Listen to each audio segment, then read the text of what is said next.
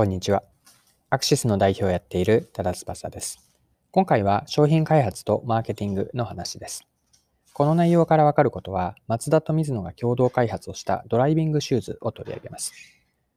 ドライビングシューズについて思ったこと、これを商品開発とマーケティングの観点から掘り下げていくので一緒に見ていきましょう。で、この内容をぜひ見たり聞いていただきたいなと思うのは、商品やサービスの開発をされている方です。他にはマーケティングの仕事をしている方にも参考になればと思います。ご紹介するドライビングシューズの掘り下げから新しいカテゴリーや市場を作っていくような商品開発、マーケティングの方法を一緒に見ていきましょう。それでは最後までぜひお願いします。はい。今回取り上げるのはドライビングシューズです。これは自動車メーカーのマツダとスポーツメーカーの水野がタッグを組んで自動車運転専用のドライビングシューズを開発したんです。概要欄に公式サイトをつけてのリンクをつけておくので、よかったら後で見てみてください。で特徴はテスト販売にクラウドファンディングを使っています。幕開けを使っていて、これはすでに終了をしているんですが、幕開けのリンクも参考までに概要欄につけておきます。はい。で、ここからはですね、この水野と松田の共同開発のドライビングシューズで思ったことを商品開発のマーケティングの観点から掘り下げていきましょう。で、ここでお伝えしたいことは3つあります。1つ目が機能、デザイン、ストーリーの3拍子が揃っていること。2つ目が新しい利用シーンを作っていく市場創造であること。3つ目がクラウドファンディングのテスト販売です。はい。では順番に今の3つ見ていきましょう。1つ目に特徴的なのは、機能、デザイン、ストーリーの3拍子3つが揃っていることです。ちなみにこれは私がよく使うフレームで、ヒット商品を見たり分析をするときに、この3つの要素をフレームのようにして使っています。で、今言ったように3つというのは、機能、デザイン、ストーリーなんです。まあ、それぞれ簡単に補足をすると、機能というのは優れた機能性、これは文字通りです。2つ目のデザインというのは、見た目の美しさもそうですし、ユーザー体験までも含めたデザインです。3つ目のストーリーは、背景にある哲学とか開発秘話、またはブランドとしての世界観、このあたりをストーリーと見ています。で、これは、えっと、このドライビングシューズのプロモーション動画、開発担当者が開発の経緯を語っているプロモーション動画があって、それが YouTube であって、これを見てから思ったんですけれども、えっと、ドライビングシューズには、この機能、デザイン、ストーリーの3つが全て当てはまっていることがわかります。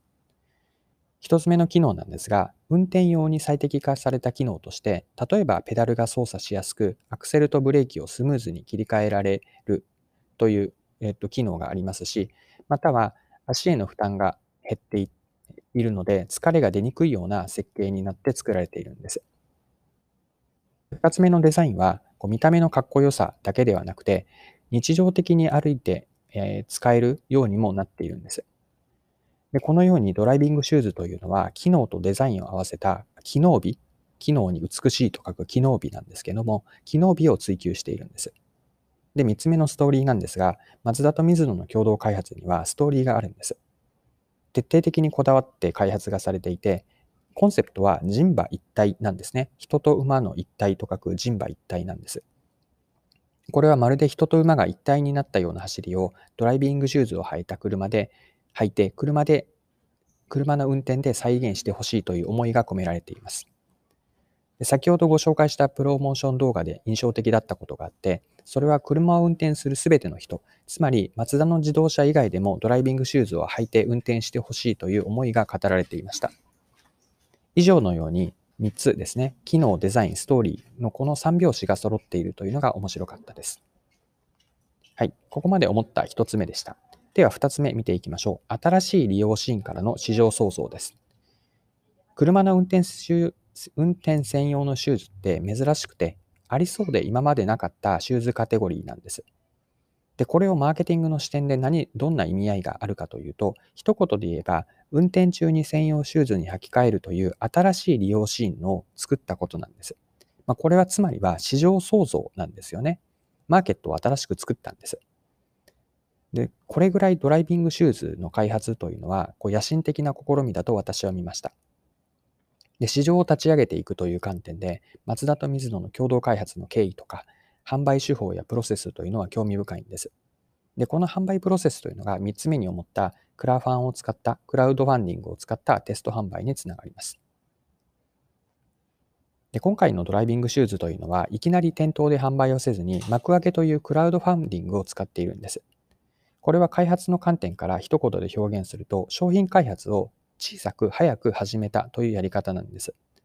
特に今回のような新しいカテゴリー、今までになかった商品やサービスを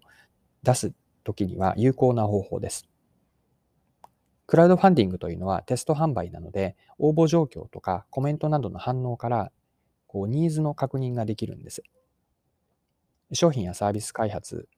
の専門用語で PMF というのがあって、PMF というのはプロダクトマーケットフィットの P と M と F の略をして PMF というんですが、これはプロダクトがマーケットにフィットするか、つまりプロダクトが人々に受け入れられて愛される存在になるかの検証がクラウドファンディングを使ってできるわけです。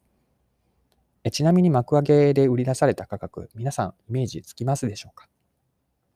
で、1足4万円近いんですね。徐々に、ね、値段を上げていって、例えば3万9600円というのがあったんですが、この4万円近いシューズがわずか2日間で合計1100足が完売したそうなんです。で、このように手応えを感じて本格的な商品とか事業化に移っていくそうなんですが、こうしたクラウドファンディングを使ったテスト検証、テスト販売ですね、ニーズ検証とも言えるんですが、こうしたプロセスもすごく興味深いと思いました。はい、そろそろクロージングです。今回はマツダとミスノが共同開発をしたドライビングシューズを取り上げました。最後に簡単に内容をまとめておきます。このドライビングシューズは運転時専用の靴です。マツダとミズノが開発をしています。で特徴的なのは、クラウドファンディングの幕開けを使ってテスト販売をしています。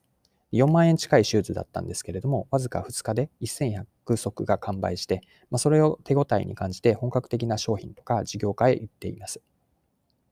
でこのドライビングシューズの開発で思ったことは3つあって、1つ目は機能、デザイン、ストーリーという3拍子が揃っていること。まあ、コンセプトが人馬一体、人と馬が一体になるような運転ということを、これを徹底的にこだわった機能美と開発ストーリーがあります。二つ目に思ったことは市場創造です。運転専用のシューズという新しい利用シーンを見出していって、ありそうでなかったシューズカテゴリーを作り出しました。三つ目に思ったのは販売手法なんですが、まず最初にやったことがクラウドファンディングのでのテスト販売なんです。これは小さく早く始めて利用者ニーズを確認した専門用語で言うと PMF 検証です。はい。今回も貴重なお時間を使って最後までお付き合いいただきありがとうございました。これからも配信は続けていくので、よかったら次回もぜひよろしくお願いします。それでは今日も素敵な一日にしていきましょう。